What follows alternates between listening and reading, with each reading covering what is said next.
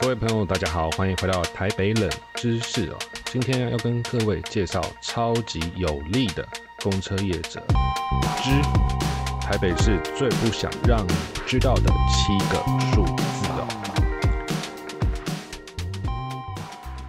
第一个数字四十六，四十六的单位是什么呢？是亿哦。四十六亿用到哪里去呢？打开台北市。预算查询服务平台就可以看到各机关的预算数字，打入补贴两个字哦，各位就可以看到交通局以及交通局辖下的公运处呢，总共编列了四十六亿的票价补助。这四十六亿呢，包含了呃推广，让大家可以多多来做绿运输的一点九亿，以及三点三亿的亏损的路线。营运补贴就是服务性路线比较偏远，那不是很赚钱的路线所做的补贴。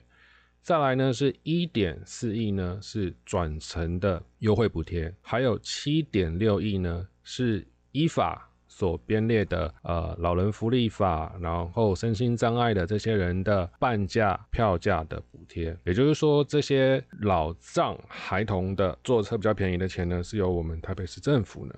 去吸收的，并不是说业者佛心，而是政府的钱哦，这都是我们所花费的预算。再来是一点七亿呢，是学生学生优惠票的补贴，也是补贴给业者。接下来这一笔啊就比较大，就是价差补贴款哦，因为政府呢有规定，台北市的公运的票价在一个规定的程度，规定的票价跟实际的运价呢的落差。就由台北市政府做相关的补贴，就不会让我们的呃业者呢亏钱。再来就是捷运转乘公车的补贴款，我们都知道搭捷运再搭公车，或者是公车转公车，这个转乘这个都会有一些优惠。这里编列的是三点四亿，再来呢是五点六亿，五点六亿是一二八零月票的定期票的票补贴。这边呢五点六亿呢，并不是说全部呢都用在台北市的公车，它还有还有一部分呢是用在台北市的捷运。那么公车和捷运的比例多少？第一呢，捷运的运量和公车其实差不多，都是两百多万，两百多万其实都差不多。那捷运会多一点，但是在实际的票价上呢，捷运会比较贵嘛。所以呢，捷运在跟公车在分这个补贴票价的时候，就一二八零的票价的时候，捷运会拿比较多，大概是六成六成到七成，那剩下的就是分给公车。不管怎么样，这个五点六亿的大饼哦，对于提升运量也是有帮助的。不过呢，就跟吃到饱一样，是要大家来付月费到我们餐厅吃到饱，还是你要把菜色改善，让人家是真心喜欢，然后觉得你这个东西好而来吃，还是说人家就是说啊吃个粗饱，那品质不管啊，有时候坐捷运、坐公车受伤还是怎么样，服务品质低落，那也不也就不计较了，是这样吗？好。这是第一个数字哦，四十六。再来第二个数字是九点五哦，九点五是什么？九点五的单位是亿，九点五亿是我们低底盘公车的补助。嗯，为什么？为什么低底盘公车补助？因为呃，低底盘公车呢，其实是国家的政策哦。那为了要让啊这些呃客运业者愿意去，把原本我们要踏三四阶的那种很高的公车，要把它变成一个比较友善哈，大家愿意去搭乘的工具呢。所以这样子的概念呢。我再举个例子好了，在上一次的审计部有对台北市无障碍通用计程车提出了纠正。为什么提出纠正呢？因为通用计程车每一台原本的计程车改装成可以让无障碍上下车的啊，有一些电动设备，然后有一些镀板，改装呢每一台要花三十万。那这个每一台三三十万呢是由交通部去拨款的。那么监督的人呢是谁？是台北市政府的公共运输处。那也就是说，拨这个款项呢，不是说钱给你就没事了，因为在拨款的时候，其实我们都有告知这些来申请的人，就是说你拿这笔钱，你装了这样的设备，你就要去真正的服务身障的朋友。那这都当时都有都有签签东西的哈。不过呢，台北市政府就是疏于管理嘛，他们就是觉得这。我很不重视啊，所以实际上呢，营运的效果呢是非常多的。计程车改了车之后呢，它所接的趟次呢就是零，他们他并没有实际的去服务身障的朋友们啊。大家就想说，你是去做什么去了？他把改装好的车去载外国旅客、载行李、载观光客，他也不想要去载身障的朋友们。这个是一件呃很不 OK 的事情啊。那当然也很难怪司机，因为他要生存下去嘛。毕竟有的人为了生存，他可以超出这个自己的界限一点点。应该要怪的是主管机关呢，他并没有去实际的去把关，去严格执行监督，我们花这些钱到底有没有用，这是很可惜一件事情。所以不管你是拿中央的钱还是地方的钱，身为地方政府呢，就是必须要做好你的把关，做好你的监督。回到公车，我们拿了九点五亿，我这边讲的数字呢，是每一间客运业者全部加起来的。全部算在里面。地理盘呢，应该要按照规定呢，仅靠路缘嘛。因为根据我们的交通法规，车辆小型车要靠路缘停靠的时候要六十公分，大型车呢停靠路缘呢要一公尺。在公车来讲是属于大型车，所以它前轮和后轮距离月台的边缘，距离人行道路缘的边缘必须要小于一公尺。然后这个部分呢？完全的没有去落实，那身为主管机关的台北市公运处也完全的不去监督这件事情。好，为什么要提出来讲？因为我曾经有向台北市公运处做反映，说为何当公车司机在可以停靠，并无障碍，并无违规停车的前提下而不停靠，为何？公运处不去做相关的稽查以及检举。公运处回我说：“哦，根据十二条第一项第五款，呃，应有人上下车者可以免于这个法律的适用。这个是在钻法律漏洞啊！你身为主管机关，你不是更应该要去把关我们九点五亿有没有确实落实吗？再来就是说，这些地理盘呢，它都有侧倾装置，一个车体的侧倾啊，就是我们可以看到车子会倾斜，有一个好像气压阀的东西这样。”公车会倾斜嘛，会让一些呃行动比较不方便的人可以上车下车，这我相信大家应该都有遇过。但是呢，这个东西是可遇不可求。为什么？因为对于公车司机来讲，他并没有一个规定要使用的时机。那我们都知道公车的劳动条件非常差，所以公车变成会是劣币逐良币哦。坏的司机会留下来，好的司机会待不久。这样子的侧倾装置的使用时机呢，完全就是靠司机个人的道德修养，没有任没有任何严格限制，没有人监督，没有人在看，没有人在管。公车业者自己不管也就算了，台北市公运处也不去管理，所以受害的是谁？菜篮族、娃娃车、身障。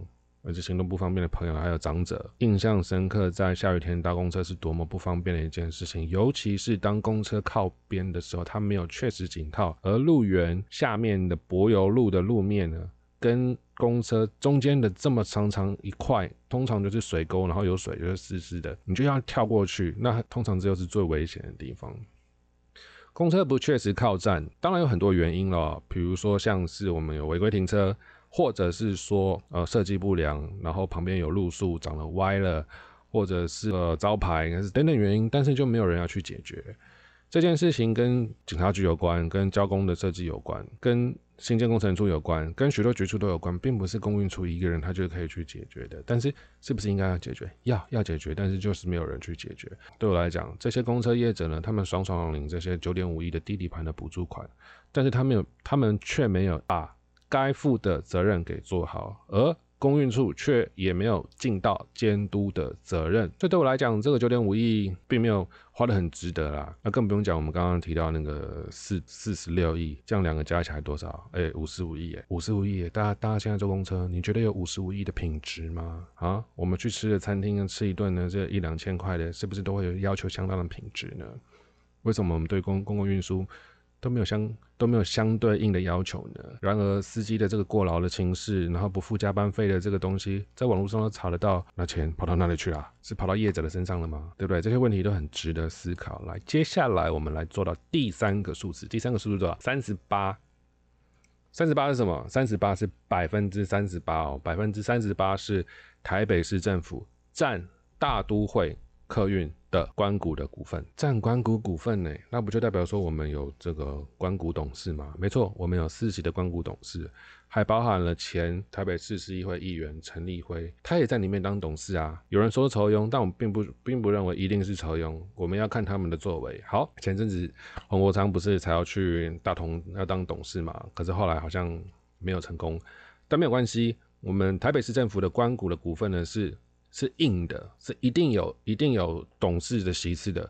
可是我们的董事其实并没有确实的在监督我们的大都会客运啊。为什么没有监督大都会客运？接下来数字会讲。好，关谷股份对台北市有什么好处？第一，有收入，关谷会配股息嘛？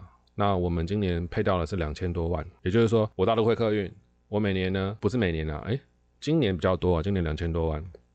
今年呢配了那个两千多万的股息给你哦，台北市也有付出啊，有啊有啊，台北市的很多的土地租给大都会客运来做它场站的使用，会打折，会做一些折扣，因为毕竟我们有占关股嘛，就是一个合作的关系，所以大都会客运会给钱给市政府，市政府也会给大都会客运有优惠，那台北市政府以及国家的相关补助呢，大都会客运也都拿得到，所以就是互利共生的一个角度。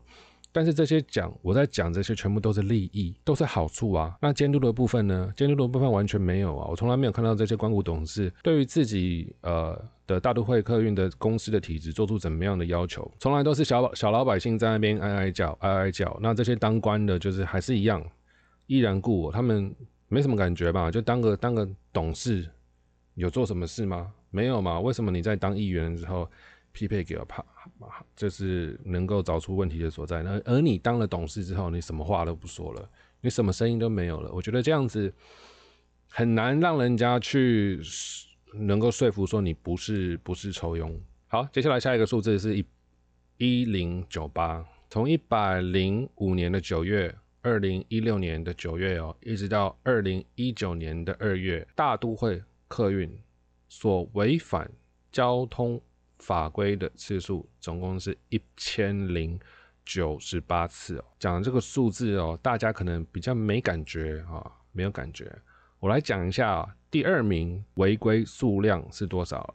第二名的违规数量呢，是由三重客运获得。在这边随便提一下，三重客运呢，这个也是跟大都会同样一个老板哦。好，三重客运它第二名是得了几次呢？是。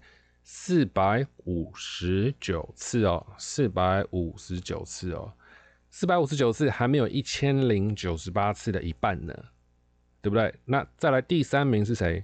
第三名是三百九十次哦，三百九十次就是星星客运哦，星星客运就是前一阵子在台湾大学把一个天文学教授的。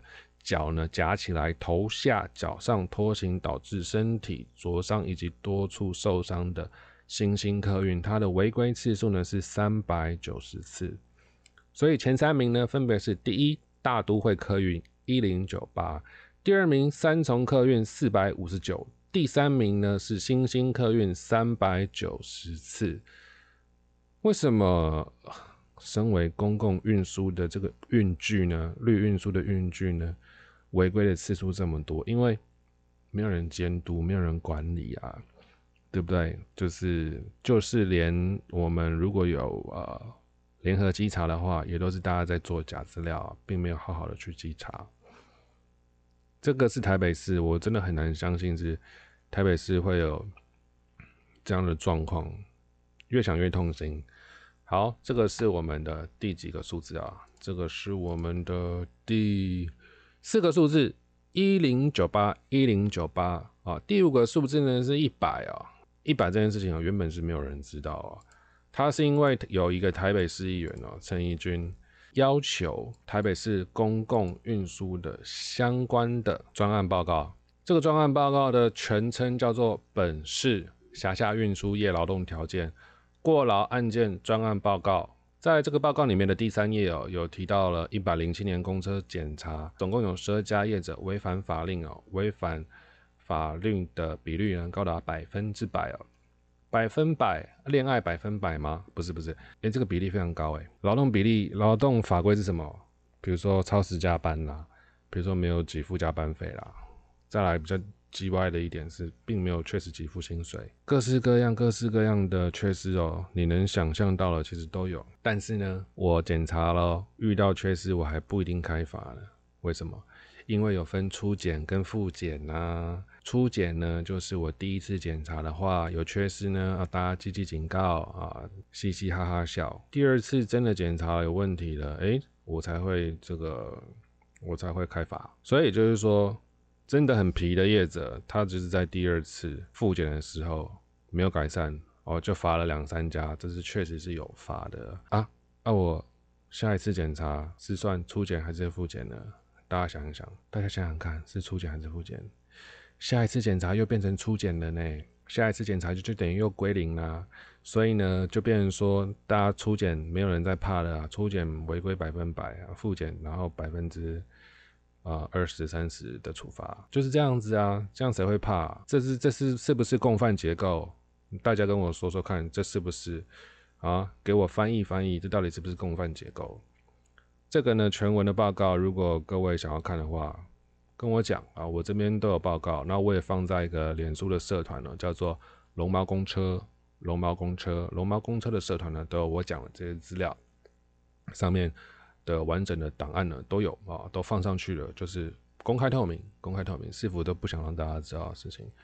好，公差问题很多，我们接下来呢再往下走啊，再看下一个数字是什么？下一个数字是两百，刚刚是一百嘛，这是两百，两百是什么呢？两百人是摔倒的人数，三年来年年破两百。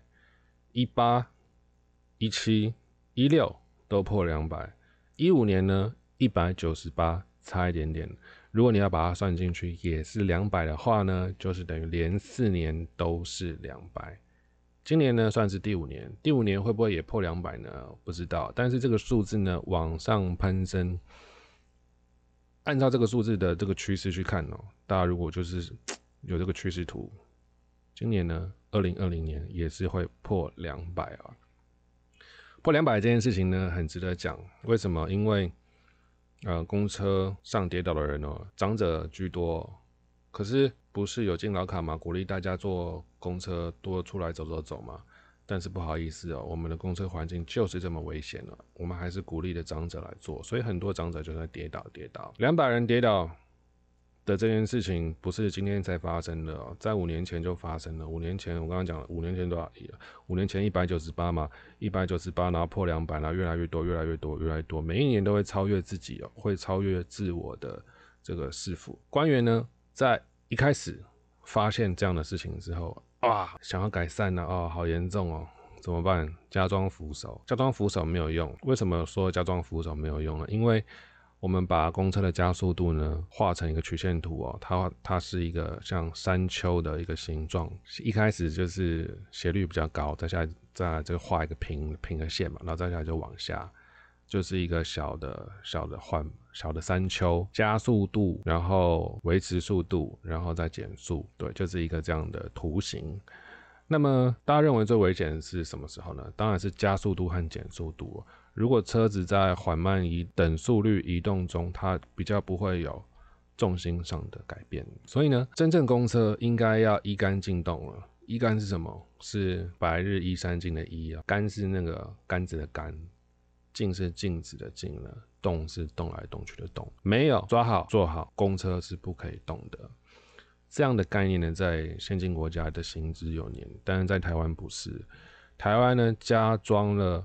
这些握杆呢的意思就是说，我司机呢在你还没站好坐好，我油门就要踩下去了，所以就导致让我们台北市的公车变成像呢何金莹在练这个金金蛇缠金蛇缠金锁金蛇缠斩手金蛇缠斩手的这个锁的大法呢，就是他打败大师兄的这个关键点，就是在我们台北市的公车来做练习。就没错了。大家想象哦，如果我们今天在一个棒球场看球，我很专心的看球，然后呢，我如果今天人在外野，然后有一个哇全垒打打过来，我眼睛直直的盯着这个球，球飞得越高越远，越高越远，离我越来越近。当球离我越来越近，要往我的脸呢打过来的时候，你会不会闪啊？你会不会闪？球飞到我脸上，可能也就是五六秒、七八秒的时间，你会不会闪？你当然会闪呐，因为你不想脸被这个球打到嘛。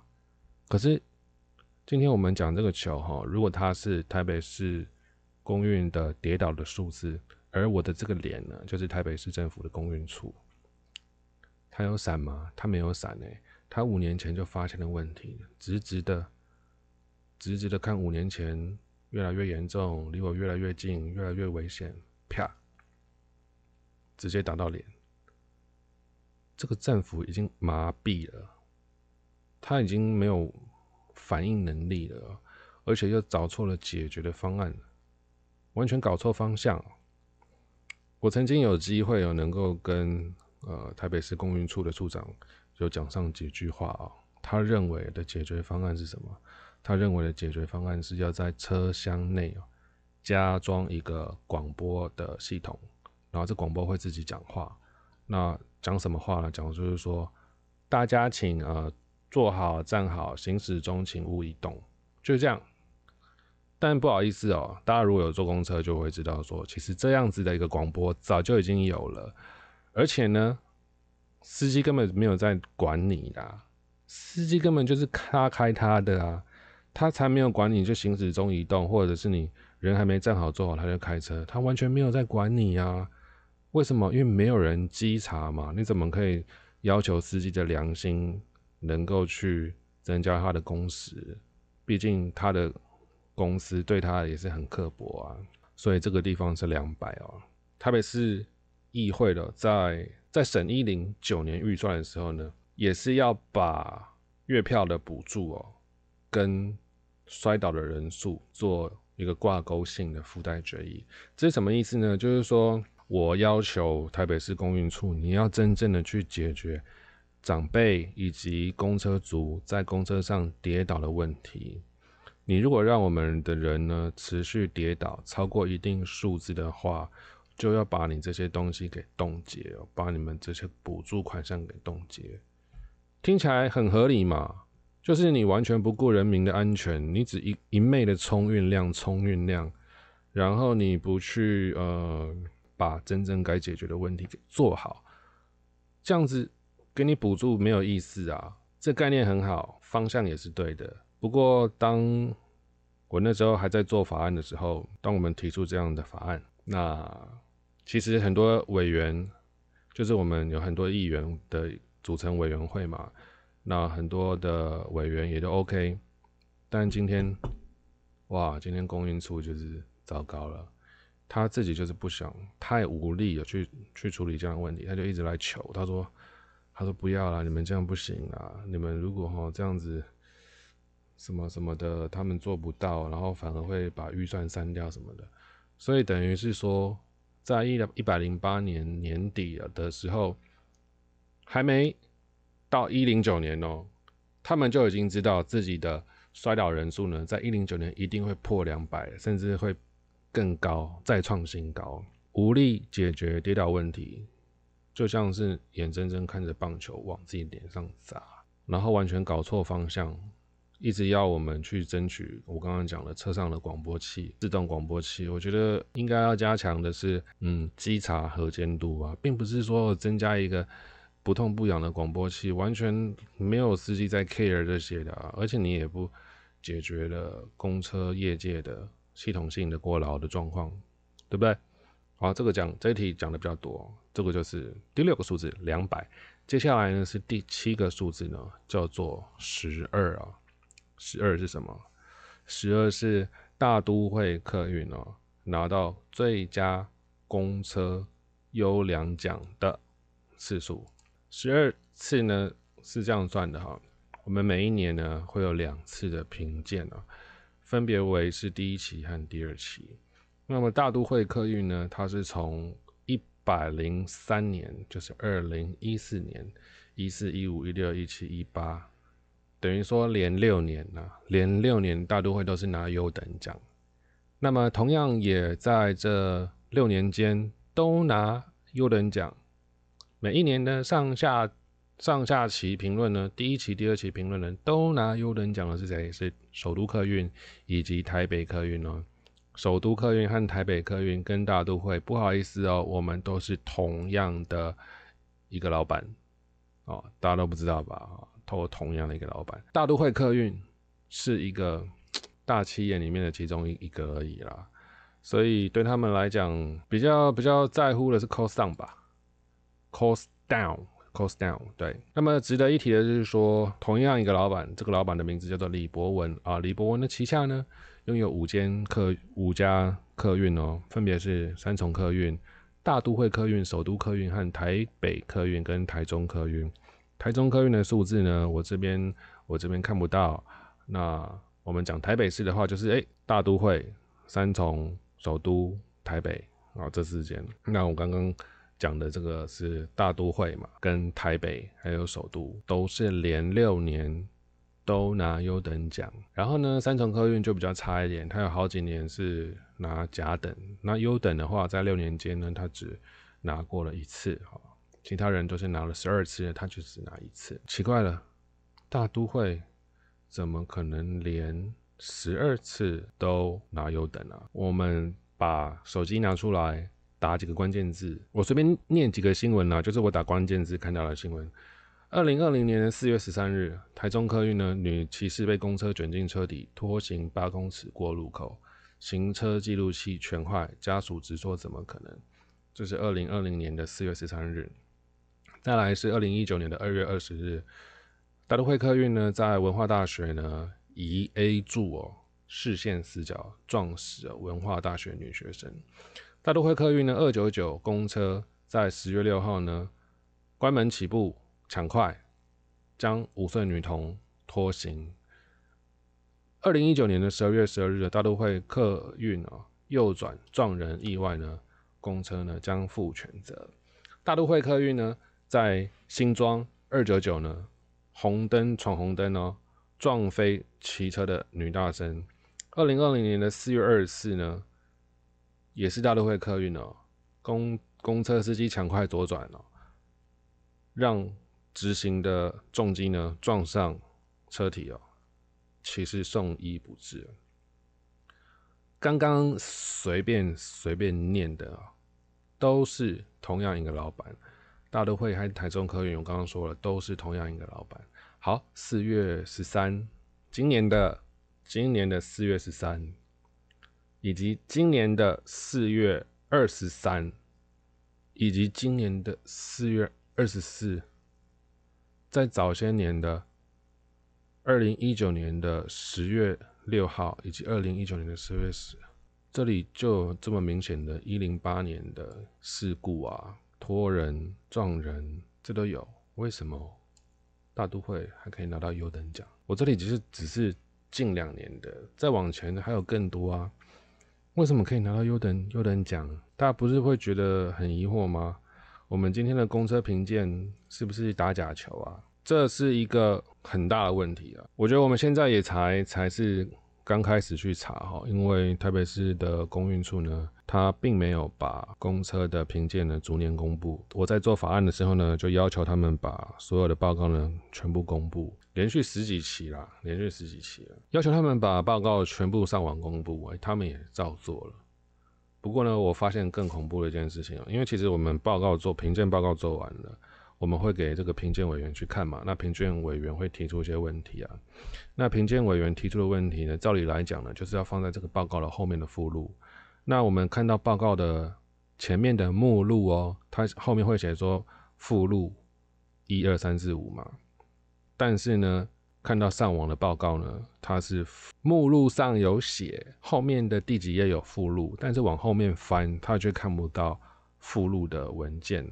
因为附录的文件呢是我们评鉴委员的意见，他就把评鉴委员的意见都删掉了，所以这对我们来讲，这并不是真正的公开透明啊。因为评鉴委员意见有的很犀利啊，有的就一针见血的啊。来，我告诉各位为什么要删掉？因为呢，我随便举个例哦，我们讲过站不停好了，过站不停的这个评分的数字来源呢，有两个主要的数字来源内容。第一个内容呢是。来自于公车联合稽查，第二个呢是民众投诉了，就是一九九九，我们就研考会的系统的一九九九，或者是你用 Hello Taipei 就网络的，大家赶快去下载 H E L L O T A I P Hello type 下载这个 A P P 呢非常好用，你就确实的明明确的叙述你的时间、地点、路线、站位，尽可能的描述现况，向公运处呢投诉哦。就是里面有选，里面可以选项就是是什么道路啦，然后路灯什么，你就选公共公车、计程车那个那个那一项，然后送出去，七天之内公运处会给你一个回复。那我觉得这个是实质有用的，能够对我们公运公公共运输呢做一个真正的监督哦。好，扯远了，两个数字来源再说一次哦，一个是来自于联合稽查，一个是来自于民众投诉。联合稽查的话是成员组成成员是客运派代表，那公运处派人。那问他们为什么要这么做？公运处说：“啊，我就怕被骂啊，不是不是，他们是说啊，我就人不够啊。哦，好人不够啊，那就是客运业者派人，首都派人，新兴派人，东南也派人。好，那派人之后呢，大家就聚在一个圈，聚在一个教室里面，就说好，我们今天呢啊要来做联合稽查啊，这个要让公车变得更好。那么新兴客运举手，好，你你去检查大都会。”来大都会举手，好，你就你，你去检查光华，啊，光华举手，你去检查新店。大家说好，好，没问题啊，我我一定会怎么依法执行干嘛的。然后上面的那个公运处的官员说好，那数到三，大家拍手，就地解散，然后就去做稽查的状况吧。好，拍手，耶！大家觉得这些人呢，离开教室做什么事情？交换赖啊，这哎，我可以加你赖吗？加个赖好不好？那为什么要加赖？因为我检查到你的车了，你出事了啊，我的就跟你换嘛，这是很交换改的概念啊。你检查到我的缺失了，你就跟我讲，我就你不就你不往上报，那我也不往上报啊。因为这些事情呢，第一我没有亲眼看到，但是为什么我讲的栩栩如生呢？啊，就是公车业者跟我讲的啊，就业者里面的良心的人呢跟我讲的啊，但我不能说是谁嘛。那我有证据吗？有，我有间接证据，间接证据在哪？就在评鉴报告里面哦，哦，评鉴报告我刚刚不是讲了吗？有两个数字来源，第一个数字来源是联合稽查嘛，第二个数字来源是民众，你跟我去做检举，结果呢，联合稽查违规数字都是零，我们台北市的十二家客运业者都没有过站不停，都没有不靠边，违规数字都是零，但是为什么这些业者还是被扣到分？因为我刚刚讲的第二个来源，民众投诉才有被扣到分，因为民众投诉。展现的是一个真实的公车的状况，那你的这个联合稽查完全是没有啊，就是一个作假嘛，就是一场秀，It's a showbiz。大家气不气？公车是不是要改革？是要怎么改革？要你跟我配合，我一个人不够啊。提今天这个案的这个十二位议员也不够，真的需要你跟我的改革，才可以让公车变得更。所以我一直在讲，为什么八月二十二日大家真的要去？现在网络已经开放报名，大家八月二十二日要去。参加这样的会议，就把自己意见说出来，把自己的感想，把自己对公车的感受说出来。大家真的觉得这个有四十六亿加九点五亿，总共五五十五亿的质感吗？我们这些钱花到哪里去了？对于市民、对公车族有好处吗？这个问题真的可以大家好好想一想。我现在再重复，再重复一下哈，我这七个数字，第一个数字四十六，哦，票价补助四十六亿。第二个数字呢，九点五。地理盘公车的补助，逐年来加起来的九点五哦。那第一个数字的话，只是一零九年哦，所以一零八、一零七、一零六也是四十四十、三十、三十、三十，好好几亿。数字三呢，三十八，台北市呢占大都会客运拥有百分之三十八的关谷的股份了，并且有四级的董事，关谷董事哦。数字四，一零九八次，大都会历年来的交通违规次数呢是一千零九十八次哦，而第二名呢还不到大都。第二名还不到大都会的一半，数字五百分之百，老检违规百分之百，每次检查就是都第二次之后就会归零，所以再来就是初检又会违规百分百，复检然后又降下来，初检都百分百，因为各业者都知道你的游戏规则，你不会第一次就罚我啊，所以我第一次我就皮嘛就摆烂了，受害的是谁？可怜的司机啊！数字六两百人次跌倒，三年来稳定成长，如果将前第四年一百九十八次也算进去的话，是连四年都破两百。第五年会不会破？肯定破，一定破。因为公运处就跟你说，我一定会破嘛，所以你不要给我做附带决议嘛。啊，很明显的嘛。好，数字七，十二连霸的大都会都是拿优等奖啊，拿优等奖的这十二连霸的六年间，有没有 A one 事故？有啊，有没有夹人拖行？有嘛？有没有撞到人？有，这些东西呢，完完全全都不会影响到公车评鉴。为什么？因为公车评鉴里面的内容和缺失太多了嘛，有些题目根本就是有问题，算法根本就是有问题。但是呢，因为委员们啊，也没有办法去改变的，因为委员还是大部分是市府里面的人，那市府又是官股嘛，那大都会每年又缴那么多钱给台北市政府，那台北市政府又补助给大都会。用国家的钱补助给大都会，所以这样的一个共犯结构，真的要怎么样去打破呢？就是要让我们的评鉴委员要民间的代表。那我在当法案的时候呢，已经有争取了，要把十九席的评鉴委员呢挪出三席出来。为什么？因为你十九位的评鉴委员，好几位都没有来开会嘛，平常也都不来开会，也都没有你的事嘛，所以不如就把这些席次让给民间嘛。对不对？我们就做这样的改革，我们真的真的就是釜底抽薪了。我觉得这样才有意义。好，今天故事就说到这边。哎，没没没没啊，讲完了啊。对对对，数字一二三四五六七，哦，讲完了。好，今天就说到这边。以上呢就是这一集匆匆忙忙的台北冷知识哦，跟公共运输有关的。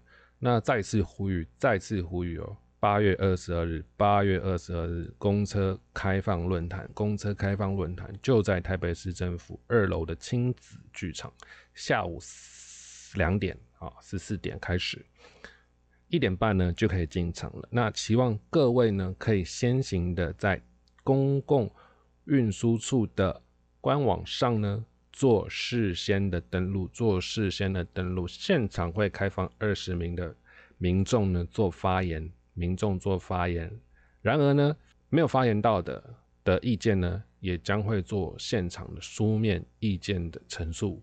公运处呢，也在我们的要求之下呢，会把意见带回去做整理。就这样啦。以上是这一期的台北冷知识，祝大家啊身体平安，万事如意哦，拜拜。